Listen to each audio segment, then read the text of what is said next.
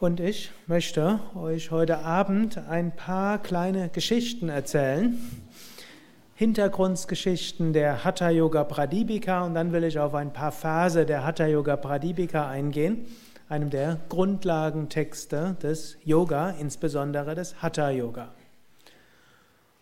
Und die erste Geschichte ist, wie laut Mythologie Hatha Yoga überhaupt in die Welt gekommen ist zu Anfang des Kali Yoga, also nicht zu Anfang des Universums. Ne?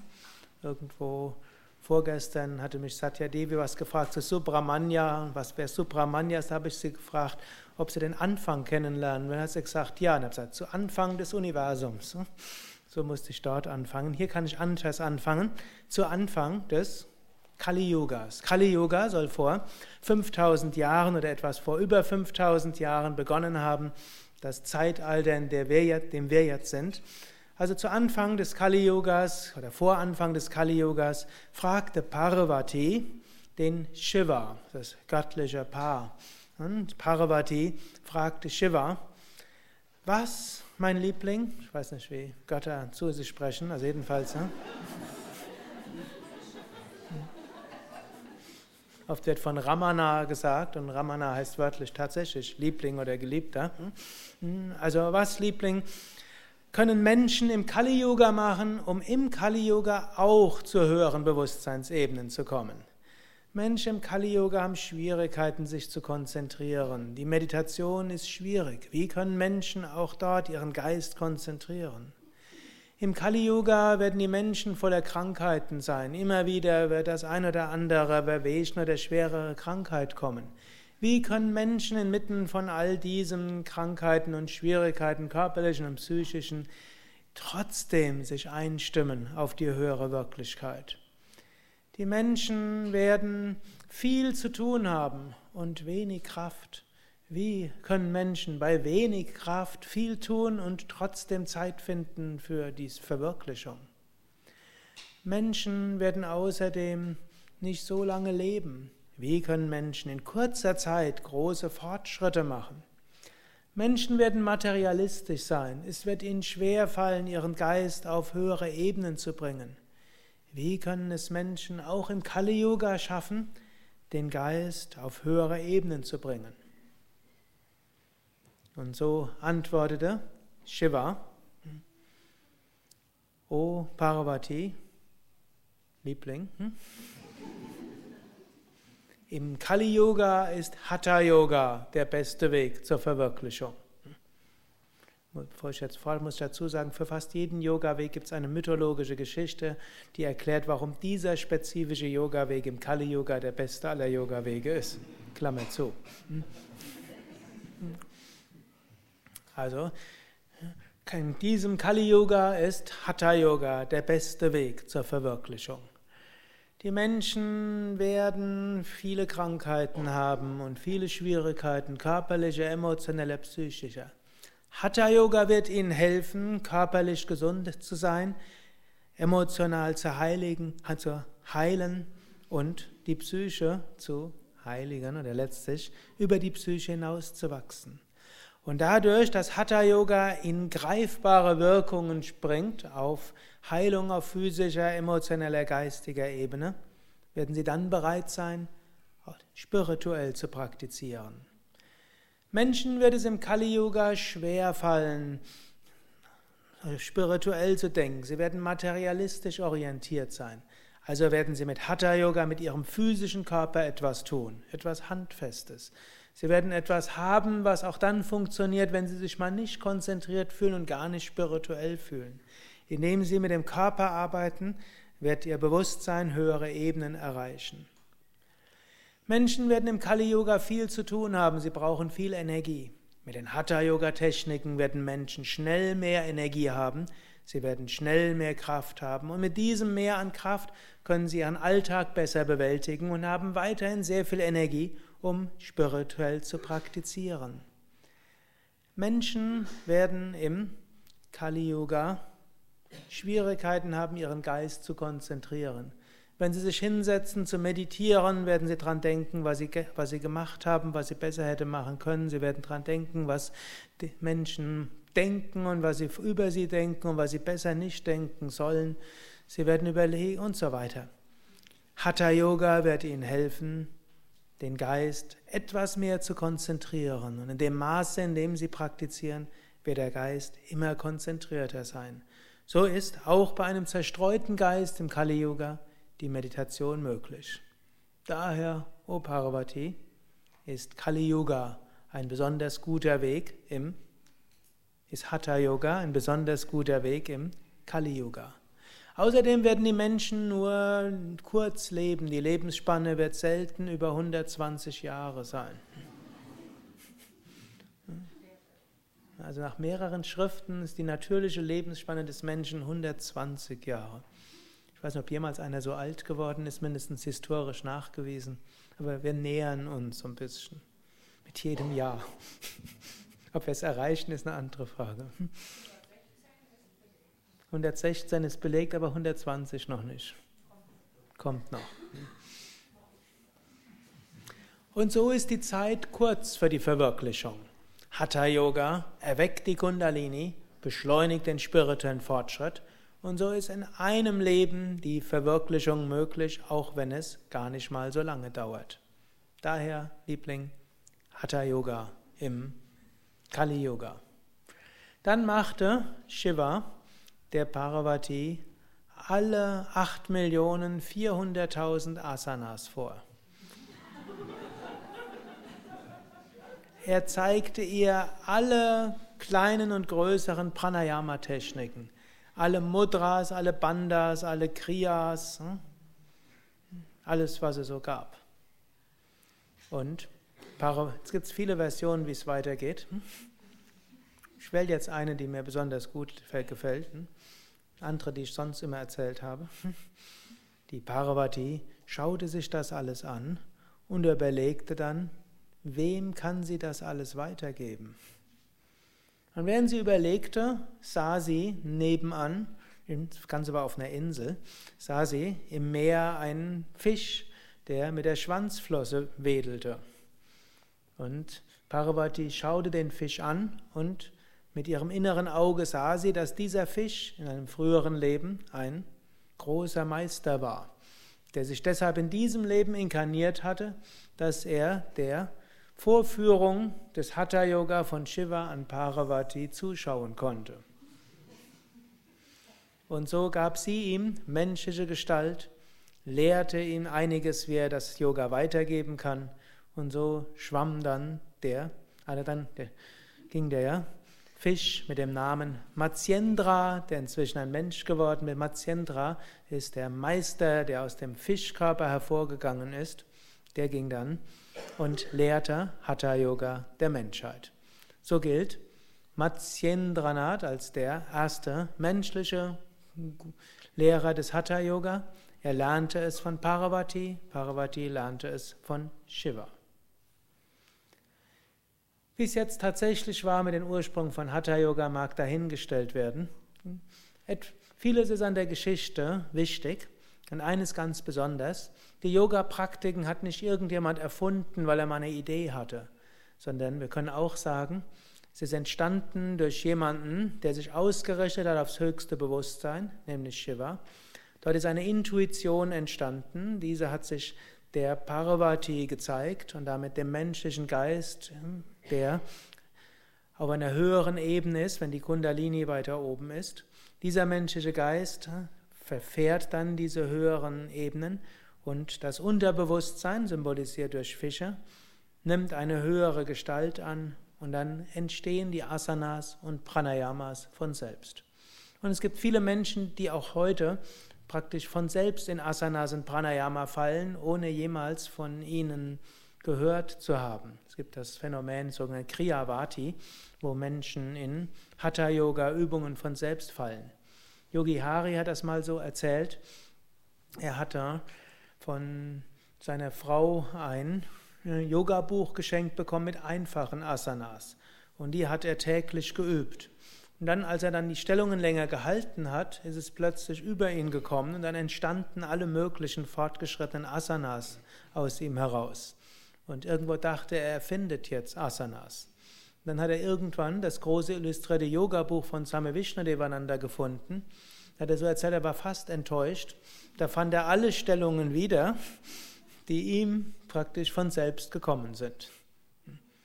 Also ein Beispiel, wie letztlich die Stellungen von selbst entstehen können oder auch natürlich, wir lernen sie und daraus entstehen die höheren Bewusstseinszustände. Ich lese ein paar Verse aus der Hatha Yoga Pradipika und danach werde ich eine weitere Geschichte erzählen. Jetzt geht es erstmal um Asanas und auch vielleicht die, die vielleicht nicht besondere Fans von Asanas sind. Hm, ist trotzdem vielleicht gut, hm, mal sie zu hören oder mindestens zu wissen, warum Asanas gut sind. Strecke beide Beine aus und nachdem du die Zehen der Füße mit den Händen ergriffen hast, bringe deine, dein Kinn auf deine Knie. Das ist Vorwärtsbeuge Paschimottanasana. Diese vortrefflichste aller Asanas, Paschimottanasana, lässt den Atem durch die Sushumna fließen, steigert das Magenfeuer macht die Lenden mager und vertreibt alle Beschwerden. Okay, was heißt das? Hm? Zunächst mal vortrefflichste aller Asanas. Eines wissen, der Svatmarama nennt alles Mögliche vortrefflichste. Also es gibt hm, mindestens einen halben Dutzend Übungen, von denen er sagt, die, die vortrefflichste aller Hatha-Yoga-Übungen. Aber in jedem Fall Paschimottanasana ist eine besonders wichtige Asana. Und er sagt, lässt den Atem durch die Sushumna fließen. Sushumna ist die feinstoffliche Wirbelsäule. Und natürlich nicht der physische Atem, sondern das Prana. Und ich glaube, jeder, der die Vorwärtsbeuge schon mal länger gehalten hat, hat schon irgendetwas in der Wirbelsäule gespürt.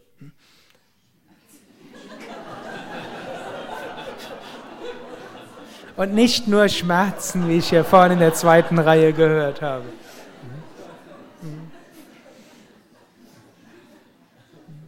Also, Prana fließt durch die Sushumna. Natürlich, je länger wir eine Stellung halten, wie lange sollten wir eine Stellung halten?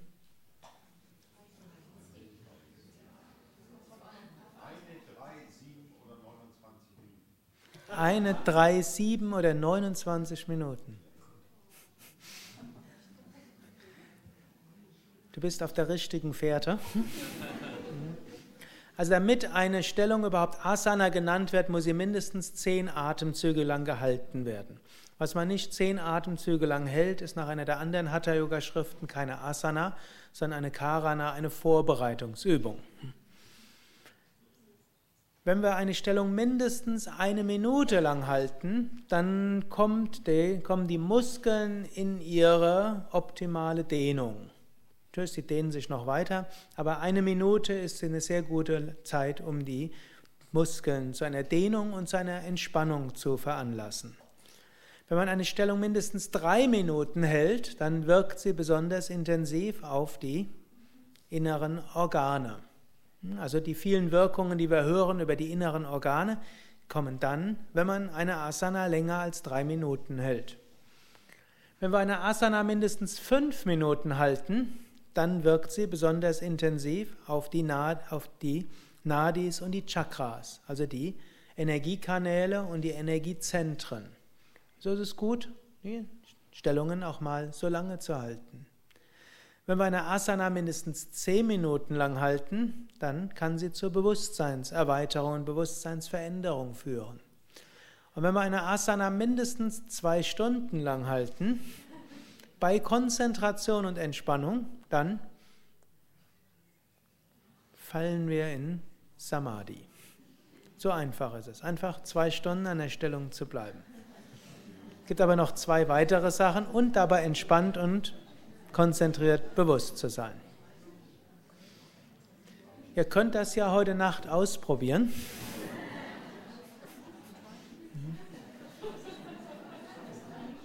Kann eine interessante Erfahrung werden. Ich kann mich mal erinnern, es gibt ja verschiedene Asanas, unter anderem gibt es die Meditationsasana. Irgendwann mal hat Swami Vishnu davon gesprochen, wie wichtig es sei, dass ernsthafte Aspiranten ab und zu mal in ihrem Leben zwei Stunden am Stück sitzen. Und zwar ohne sich zu bewegen. Das war während einer Yogalehrerausbildung, da habe ich für die französische Gruppe in ein Französisch übersetzt und dann gab es jemand anderes, der hat für die deutsche Gruppe auf Deutsch übersetzt. Und dann haben wir gedacht, das müssen wir ja mal machen. Und in unserem jugendlichen Enthusiasmus, 22 und 23 Jahre waren wir alt, haben wir gesagt, am Ende der, des Satsangs, wenn Same Vishnu hm, dort abgeschlossen hat, Arati zu Ende, dann setzen wir uns in die Satsanghalle und bleiben dann zwei Stunden lang sitzen. Und wir haben dann auch einen kleinen Wecker gestellt und haben uns dann hingesetzt. Und ich war derjenige, der den Wecker gestellt hatte. Und irgendwie nach 30 Minuten war ich mir nicht mehr sicher. Habe ich den Wecker richtig gestellt? Ich weiß ja nicht, ob es 30 Minuten war, aber es, so lange, wie es irgendwie sich angenehm angefühlt hat. Und dann denke ich mir, was mache ich jetzt? Irgendwann habe ich den Entschluss gefasst, ich werde jetzt so lange sitzen, bis entweder der Wecker klingelt oder die Glocke läutet für halb sechs, Zeit zum Aufstehen für den Morgensatzang. So wie Buddha hat ja irgendwann gesagt, ich werde so lange sitzen, bis ich die Erleuchtung erlange. Und weiß jemand, wie lange? Hat er drei Tage oder drei Wochen gesessen? Jedenfalls recht lange. Es wird immer behauptet, der Buddha hätte den Mittelweg gewählt und gelehrt. Aber so drei Tage ohne sich zu bewegen, zu sitzen, hm, um noch dazu sich vorzunehmen, ich werde so lange sitzen, bis ich die Verwirklichung erreiche oder sterbe, je nachdem, was früher kommt. Hm. Okay, so lange eben nicht, sondern nur bis halb sechs, gut. Und nachdem ich das äh, mich entschlossen hatte, dann war plötzlich Frieden da. Und dann bin ich aber zwischendurch auch durch Himmel und Hölle gegangen. Und dann gab es sehr tiefe, wunderbare Erfahrungen. Und irgendwann hat der Wecker geklingelt. Habe ich fast bedauert. War schon eine sehr tiefe Erfahrung. Also ich kann es euch empfehlen. Natürlich, diejenigen, die über 30 sind unter euch, ihr müsst aufpassen.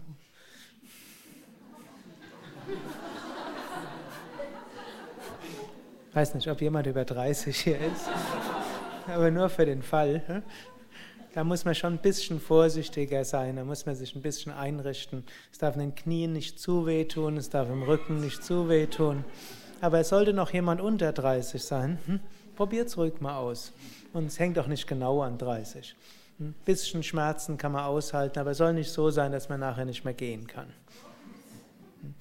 Wahrscheinlich da ist es besser jeden Tag so eine Minute länger und dann seid ihr in, da ich ja annehme, dass ihr 30 also es gibt Anfänger hier, die können fünf Minuten ruhig sitzen. Vielleicht muss ich jetzt aufpassen. Ich erzähle jetzt ja fortgeschrittene Sachen. Es gibt ja auch über 20 Anfänger, die vielleicht am Freitag oder am Samstag erstmals, also heute Morgen, ihre erste Yogastunde gemacht haben. Und jetzt erzähle ich hier etwas über zwei Stunden. Aber so lang ist es ja auch nicht. So lang dauert ein längerer Kinofilm dauert zwei Stunden. Man hat sehr viel mehr davon, zwei Stunden zu sitzen. Also wer Anfänger ist, bitte langsam angehen. Aber wer fortgeschritten ist, würde ich mal empfehlen, probiert es mal aus. Es gibt ja auch Leute, die probieren aus, zwei Stunden ins Kino zu gehen, zwei Stunden zu meditieren, braucht auch nicht länger.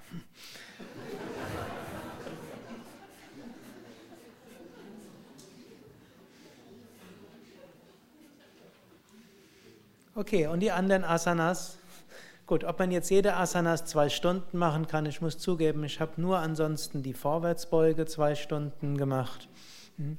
Andere Asanas habe ich nicht zwei Stunden am Stück gemacht. Same Vishnu hat das mal abgemildert und hat gesagt, ein ernsthafte Aspiranten sollten die wichtigsten Asanas mindestens einmal in ihrem Leben 20 Minuten lang gehalten haben.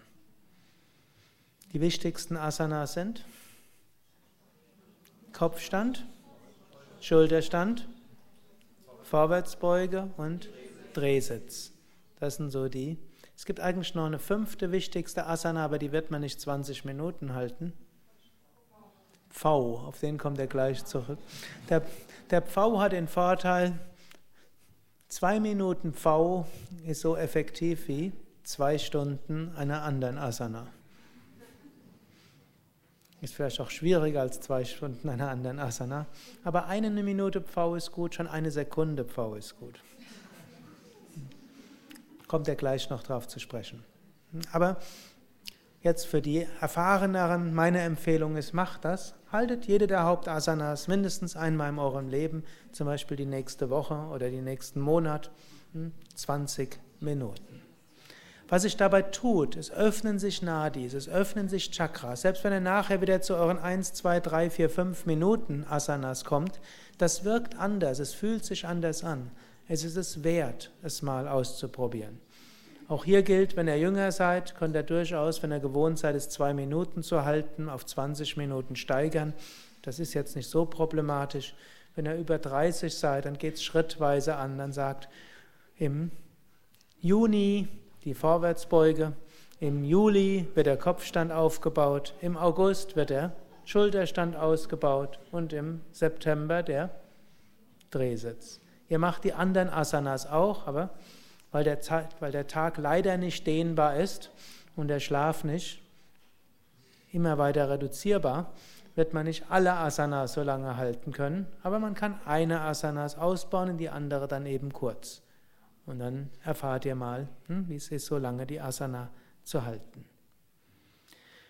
Gut, er spricht dann auch noch, dass Agni, das Verdauungsfeuer, angeregt wird. Und das ist gerade bei der Vorwärtsbeuge besonders stark. Wenn ihr mal irgendeine Verdauungsbeschwerde habt, dann könnt ihr durchaus mal ausprobieren, die Vorwärtsbeuge länger zu halten. Was ist nochmal länger? Hm. Schon fünf Minuten bringt etwas, zehn Minuten noch etwas mehr, 20 Minuten noch mehr. Und wenn ihr irgendwann so, so einen Magen-Darm-Durchfall oder so habt, probiert mal aus, zwei Stunden die Vorwärtsbeuge zu halten. Es muss nicht am Stück dort sein. Mir hat das schon mehrmals meine Indienreisen gerettet. Bei den letzten zwei oder drei Besuchen bin ich relativ gesund geblieben, aber die ersten Indienreisen war es immer so, dass ich irgendwann irgendwas gefangen habe. Es gibt zwei Arten von Yoga-Übenden, die nach Indien fahren. Die einen lieben, die in, lieben Indien und die anderen hassen Indien. Und wovon hängt es ab? Vom Durchfall. natürlich, wo man hingeht.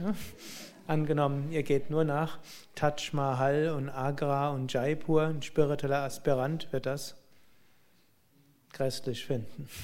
Aber wenn ihr zusätzlich zu Ashrams mal die eine oder andere Attraktion anschaut, ist auch schön. Aber wenn ihr in Ashrams geht hm, und dann hm, keine Magen-Darm-Sachen habt, dann ist wunderschön.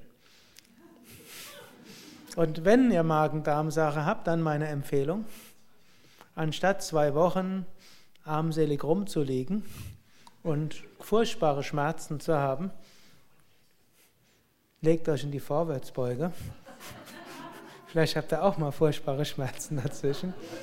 Aber nach zwei Stunden ist es dann auch vorbei. Könnt mal ausprobieren. Hm? Eventuell muss man alle zehn Minuten rauskommen, ein paar Mal durchatmen und dann wieder reingehen. Aber andererseits, da man ja dabei sowieso sich irgendwie armselig fühlt, da kann man auch leichter in der Vorwärtsbeuge bleiben. Also, Agni wird gestärkt. Ich mache es jetzt etwas witzig, aber ich, hm, diejenigen, die meinem Ratschlag dort befolgt haben, ich habe noch keinen gesagt, der mir, gefunden, der mir gesagt hätte, es hätte nicht gewirkt. Hm. Aber ich kenne eine ganze Reihe, die gesagt haben, es hat gewirkt. Ich kenne natürlich noch mehr, die mir gesagt haben, sie haben es nicht ausprobiert. Also, aber auch schon eine Minute Vorwärtsbeuge wirkt schon auch etwas auf Agni. Macht die Lenden mager, ich nehme an, das ist ein Übersetzungsfehler, es bewirkt im Wesentlichen. Hm? Bauchspeck soll weniger werden dadurch. Reguliert eben auch die Bauchspeicheldrüse. Und dann sagt, und er beschreibt, vertreibt alle Beschwerden. Das hat wieder diese Doppelbedeutung, das heißt, diesen Ausdruck, der auch heißt, beseitigt alle Unreinheiten. Vorwärtsbeuge hilft auch Unreinheiten zu beseitigen. Und Vorwärtsbeuge wirkt natürlich auch alle möglichen Beschwerden. So, noch eine Asana will ich dort der Beschreibung folgen. Setze deine Hände kräftig auf den Boden und stütze deinen Körper auf deine Ellbogen. Drücke dabei auf die Seiten deines Bauches. Hebe deine Beine steif und in einer Ebene mit dem Kopf in die Luft. Das ist der Pfau, Majorasana. Kann es jemand gerade vormachen, in Anfängen? Hm?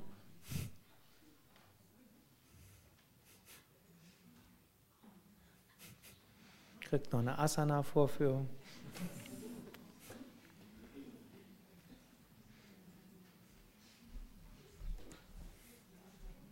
Seit, bitte, zwei Minuten halten.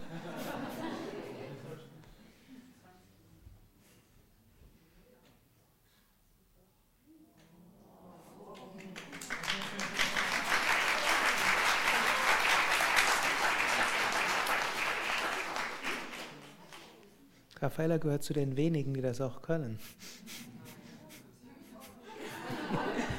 Aber nicht heute Abend. Nach dem Essen ist etwas schwieriger. Danke dir.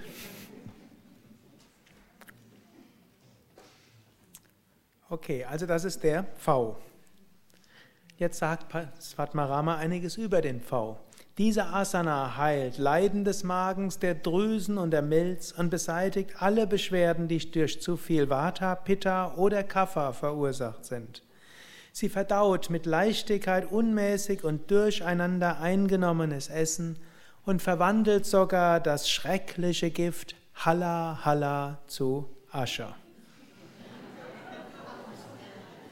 Also hier steckt eine ganze Menge dahinter und gerade das letzte mit dem Halla Halla, dort muss ich euch noch eine Geschichte nachher erzählen.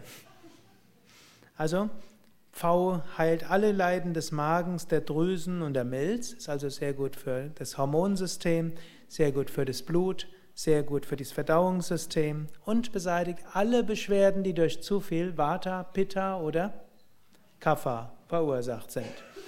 Wenn euch also euer Ayurveda-Arzt sagt, ihr habt zu viel Vata, was sollt ihr machen? V.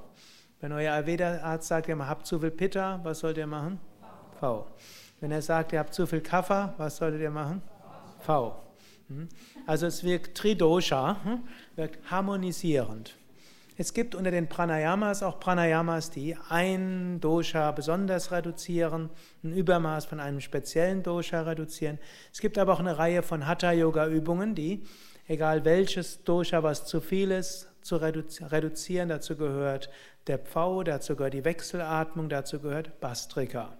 Das sind so die drei, von denen Svatmarama sagt, sie alle Doshas zu ihrem natürlichen Zustand zur Prakriti führen. Und der Pfau verdaut mit Leichtigkeit unmäßig und durcheinander eingenommenes Essen. Hm? Was jetzt nicht heißt, ihr sollt jetzt unmäßig und durcheinander Essen einnehmen. Er hatte ja ein paar Verse vorher gesagt, dass über Essen die Wirksamkeit des Yoga reduziert. Hm? Und so, aber das, der Pfau hilft insgesamt. Besser zu verdauen. Agni wird auch wieder stärker. Und verdaut sogar das schreckliche Gift Halla Halla. Und das bezieht sich zum einen darauf, dass Pfau sehr starke Heilwirkungen hat, auch wieder, wenn ihr bestimmte Verdauungsprobleme habt, ist Pfau hilfreich. Und es gibt noch eine andere Bedeutung von Halla Halla, da werde ich gleich darüber sprechen. Und das ist dann auch eine Erläuterung eines anderen Verses, welches ich heute Morgen behandelt habt, also waren auch fast alle da, als es über die Schildkröte ging, die die Welt trägt. Vielleicht noch eines, der Pfau, wie ihr es gesehen habt, ist vielleicht nicht die einfachste aller Asanas, aber es rentiert sich zu üben. Die Mehrheit der Anwesenden hier könnte den Pfau beherrschen, wenn ihr den Pfau übt. Es gibt zwei Dinge, die den Pfau schwierig machen in der klassischen Variation. Das eine ist die Länge der Oberarme.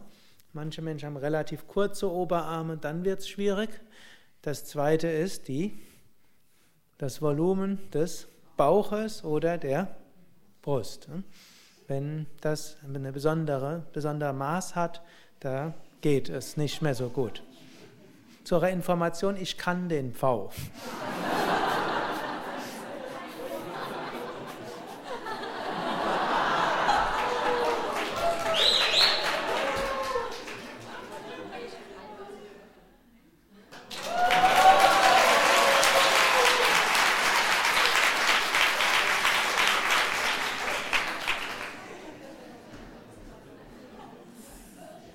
Also mit diesem Bauchvolumen geht es in jedem Fall. Und da mein Bauch wie der Mond über die Jahre zu und abnimmt, weiß ich, dass es auch mit etwas mehr Bauch auch noch geht. Also man sollte nicht zu früh denken, ich kann es nicht, sondern man sollte üben. Wenn das schwierig ist, gibt es übrigens eine Variation, die ich manchmal den Keshava-Pfau nenne den Leder Kesha war und den Ashram leider der Nordsee gerne. Den werde ich jetzt gerade mal vormachen.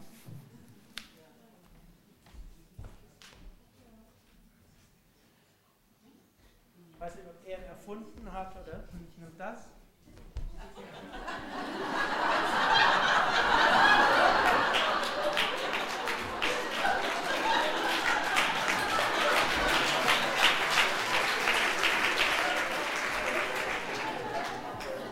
Ihr seht, den beherrsche ich nicht so gut. Er soll aber leichter sein. Gut, also es rentiert sich auszuprobieren. Okay. Geschichte von Halla Halla. Es war einmal, vor langer, langer Zeit, dem Asuras und Devas Devas sind die Engelswesen, Asuras gelten als die Dämonen. Und die bekämpfen sich immer. Eines Tages haben sie sich gedacht, warum bekämpfen wir uns eigentlich immer? Wir könnten doch was zusammen machen. Und dann haben sie überlegt, ja, was können wir zusammen machen? Haben sie gesagt, gedacht, wir werden den Milchozean quirlen, um den Nektar der Unsterblichkeit zu bekommen. Fanden alle eine tolle Idee. So gingen sie zum Milchozean und nahmen den Berg Meru und setzten den in den Milchozean, nahmen Ananta, die Weltenschlange, wandten sie um den Meru und an der einen Seite waren die Asuras, an der anderen die Devas und dann zogen sie hin und her und quirlten hm, so den Milchozean. Während sie so quirlten, drohte der Berg Meru am Boden des Meeresgrund zu versinken. So beteten die Devas und die Asuras zu Vishnu und baten, bitte hilf uns. Und Vishnu inkarnierte sich als Kurmavatar, als Schildkrötenavatar. Und er schwamm nach unten und so wurde der Berg Meru auf die Schildkröte draufgesetzt. Und so hatte der Berg Meru eine feste Grundlage und sie konnten fortfahren zu Quellen. In der, wer sich erinnert an heute Morgen, da hieß Hatha Yoga ist wie die Schildkröte, die die Welt trägt. Und das heißt, Hatha Yoga ist wie eine gute Grundlage. Die heißt, dass, wenn wir andere spirituelle Praktiken machen, dass wir erstens nicht abheben und auch zweitens nicht irgendwo versinken oder wegdriften. Hatha Yoga ist eine gute Grundlage, feste Basis für was auch immer für spirituelle Praktiken wir machen eine Interpretation jetzt, wenn wir auf den Hatha-Yoga-Text gehen. Sie quälten weiter und dann kamen alle möglichen wunderbaren Sachen zum Vorschein. Da kam der Elefant Airava, da kam ein Sonnenschirm, tatsächlich. Da kam verschiedenes Geschmeide, da kamen verschiedene Diamanten, da kam vieles, was wir heute sagen, waren Erfindungen, hm, die sehr wichtig waren für die Menschheit. Dann kam auch Lakshmi heraus und wo sich alle freuten, dass diese vielen guten Dinge kamen, aber und sich davon abhalten mussten, sich, darauf zu, sich damit zufrieden zu geben, denn sie wollten ja den Nektar der Unsterblichkeit haben. Sie quirlten weiter und dann plötzlich tauchte das schreckliche Gift Halla, Halla auf, ein dunkles Gift. Und dieses breitete sich aus über dem Meer und drohte immer weiter zu gehen und drohte die drei Welten zu vernichten. So beteten die Devas und die Asuras zu Shiva und, sagten, und baten Shiva um Hilfe. Und Shiva manifestierte sich und er nahm seine Hände und wiederholte ein paar Mantras. So floss das ganze Halla-Halla-Gift in seine Hände und er schluckte es, und was normalerweise die drei Welten vernichtet hätte, färbte Shivas Kehle dunkel. Weshalb er genannt wurde Nilakanta, der mit der dunklen Kehle. Ist jetzt hier nicht unbedingt dunkler. In anderen Versionen heißt es, erst war die Kehle dunkel und dann färbte sich die ganze Haut dunkel. Und deshalb ist der Shiva so eine Art dunkelblaue Farbe aus Farbe auch des Mitgefühls. Hm. So konnten die Devas und die Asuras weiter quirlen. Jetzt gibt es viele, viele unterschiedliche Enden dieser Geschichte. In fast jeder Purana gibt es diese Geschichte drin. Letztlich ist das eine der verbreitetsten Mythen in Indien überhaupt und es hat so viele verschiedene Bedeutungen. Und in einer der, hm, eine, eine Geschichte geht so dann zu Ende, dort kommt dann Danvantari und der hat den Nektar der Unsterblichkeit. Und er gab einen Teil dieses Nektars den Devas und einen anderen Teil nahm er, um daraus das, die ganzen Heilpflanzen mit Heilenergie zu versorgen. Und daraus sind dann, ist das Ayurveda-System entstanden. Und ihr findet immer Danvantari dargestellt mit einem Topf. Das ist der Pott mit dem Nektar der Unsterblichkeit. In einer anderen Version kam dieser Nektar der Unsterblichkeit, die Devas und die Asuras tranken diesen Nektar der Unsterblichkeit, verschmolzen miteinander und verwirklichten die höchste Einheit. Was hat das jetzt mit dem Halla Halla zu tun? Hier gibt es wieder mehrere Interpretationen. Die höhere Interpretation ist, Quirlen des Milchozeans heißt, Devas und Asuras sind die positiven und weniger positiven Eigenschaften in uns, die bekämpfen sich öfters. Irgendwann entscheiden die sich, wir wollen mal was zusammen machen und wollen den Milchozean quirlen. Milchozean ist unser Geist. Hm? Quirlen heißt an, an ihm arbeiten, um Nektar der Unsterblichkeit zu bekommen, um zur höchsten Verwirklichung zu kommen. Dort nehmen wir den Berg Meru. Was ist der Berg Meru?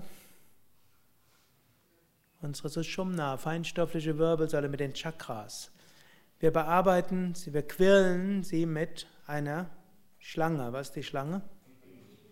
Die Kundalini-Schlange. Und wir machen das, indem wir die spirituellen Praktiken machen, Asanas, Pranayama, Mudras, Bandhas wir hm, quirlen und dann droht das Ganze zu versinken, eben dann, wenn wir die Asanas vergessen. Die sind wichtig, um eine Grundlage zu haben.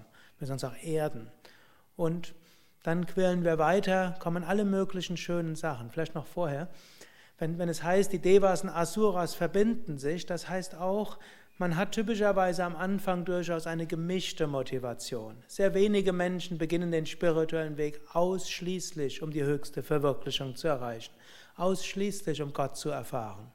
Sondern viele wollen auch hm, anderes. Gut, man kann auch sagen, es gibt Sachen, die auch gut sind. Hm, Gesundheit, bisschen mehr Energie, bisschen mehr Ausstrahlung. Manchmal aber auch etwas mehr, ja. Dann kriege ich mehr Ausstrahlung als mein Kollege, dann werde ich schneller befördert.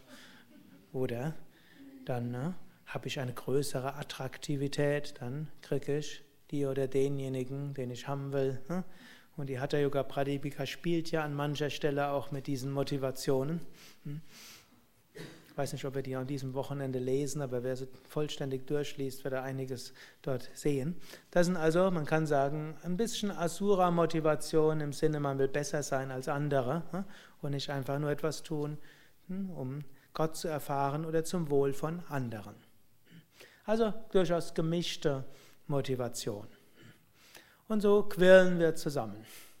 Und dann die vielen schönen Dinge, Das sind die positiven Wirkungen, die man erfährt.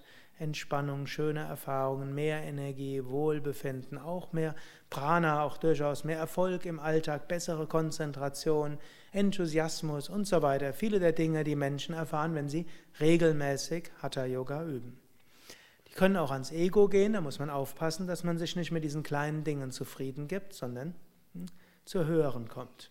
Schließlich kommt Halla Halla.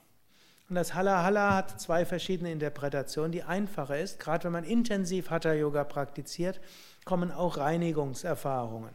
Da kann es sein, dass irgendwo körperliche Reinigungserfahrungen sind, man vorübergehendes Gefühl von intensiver Müdigkeit oder Übelkeit oder irgendwo man ist geschafft oder irgendwie weiß man nicht, was dort ist, dann sollte man den V üben dann kürzt man die ganze Geschichte ab. Hm? Könnt ihr mal ausprobieren, wenn ihr intensive Praktiken gemacht habt, dann kommt so ein komisches Gefühl, dann übt mal mindestens ein paar Sekunden V oder Keshava Mayurasana. Hm? Hat eine schöne Wirkung. Gut, in der höheren Bedeutung heißt natürlich, wenn das Ego zu dick wird, dann wird das zum Gift. Und dieses Ego droht, die Welten zu vernichten. Dann beten wir und bitten, oh Gott, ich weiß nicht, wie ich da rauskomme. Jetzt identifiziere ich mich mit dem Ganzen. Ich merke, mein ganzer spiritueller Fortschritt droht zu vernichten. Mein Ego wird groß. Bitte hilf mir. Und dann kann Gott kommen in seiner Gnade und dieses Ego wegnehmen. Und dann können wir den Nektar der Unsterblichkeit erfahren. Und wir erkennen letztlich, es gibt nichts Gutes und Schlechtes in uns. Letztlich ist alles göttlich. Ich lese noch die letzten Verse des ersten Kapitels. Jede Person, wenn sie aktiv Yoga praktiziert, egal ob sie jung ist oder alt oder sogar sehr alt, gesund, kränklich oder schwach, wird, ein, wird die Vollkommenheit erreichen. Also hier sagt er, jeder, der praktiziert, kann die Vollkommenheit erreichen. Ob wir jung sind, alt oder sogar sehr alt. Ob wir gesund sind, kränklich oder schwach. Wenn wir praktizieren, kommen wir zur Vollkommenheit. Vollkommenheit wird nicht erlangt, indem man das Gewand eines Yogis trägt. Also es reicht nicht aus, in unsere Boutique zu gehen und euch neu einzukleiden. Irgendwie vor ein oder zwei Jahren war ich auf irgendeinem Yoga-Kongress. Da ist mir aufgefallen, hm, irgendwie bei Yoga Vidya ziehen sich Menschen noch relativ normal an, aber dort hatten alle ihre ausgefeilten Yoga-Adresse. Vermutlich ja, hat jeder so 200 Euro in seine Spezial-Yoga-Kleidung investiert. War natürlich auch ein, auch ein Kongress, der dreimal so teuer war, wie wenn ihr bei uns einen Yoga-Kongress nehmt. Aber mir irgendwie aufgefallen, dass da eine richtige Yoga-Kleidungsmode entstanden ist. Wir hatten ja auch mal Pläne gehabt, auf den Zug selbst aufzuspringen, aber das ist jetzt erstmal etwas verzögert worden. Aber Kleidung, Kauf allein reicht nicht aus. Auch nicht durch Reden über sie. Also, egal wie viel ich rede, das Rede reicht dort nicht aus. Aber unermüdliches Praktizieren ist das Geheimnis des Erfolgs. Darüber gibt es keinen Zweifel. So wie es auch Same Vishnu gerne gesagt hat, ein Gramm Praxis ist besser als Tonnen von Theorie. So hat es auch Swami Shivananda sehr häufig gesagt. Ein Schüler, eine Schülerin kam mal zu Swami Shivananda, sagte, Du, hast, du sagst immer, ein Gramm Praxis ist Tonnen von Theorie. Warum hast du über 300 Bücher geschrieben? Antwortete Swami Shivananda. Die meisten Menschen brauchen Tonnen von Theorie, um zu einem Gramm Praxis motiviert zu werden. So hoffe ich, dass hm, ihr etwas motiviert seid zu mehr als einem Gramm Praxis. Hm, vielleicht jetzt nicht, heute Abend, aber morgen früh. Harium Tatsat.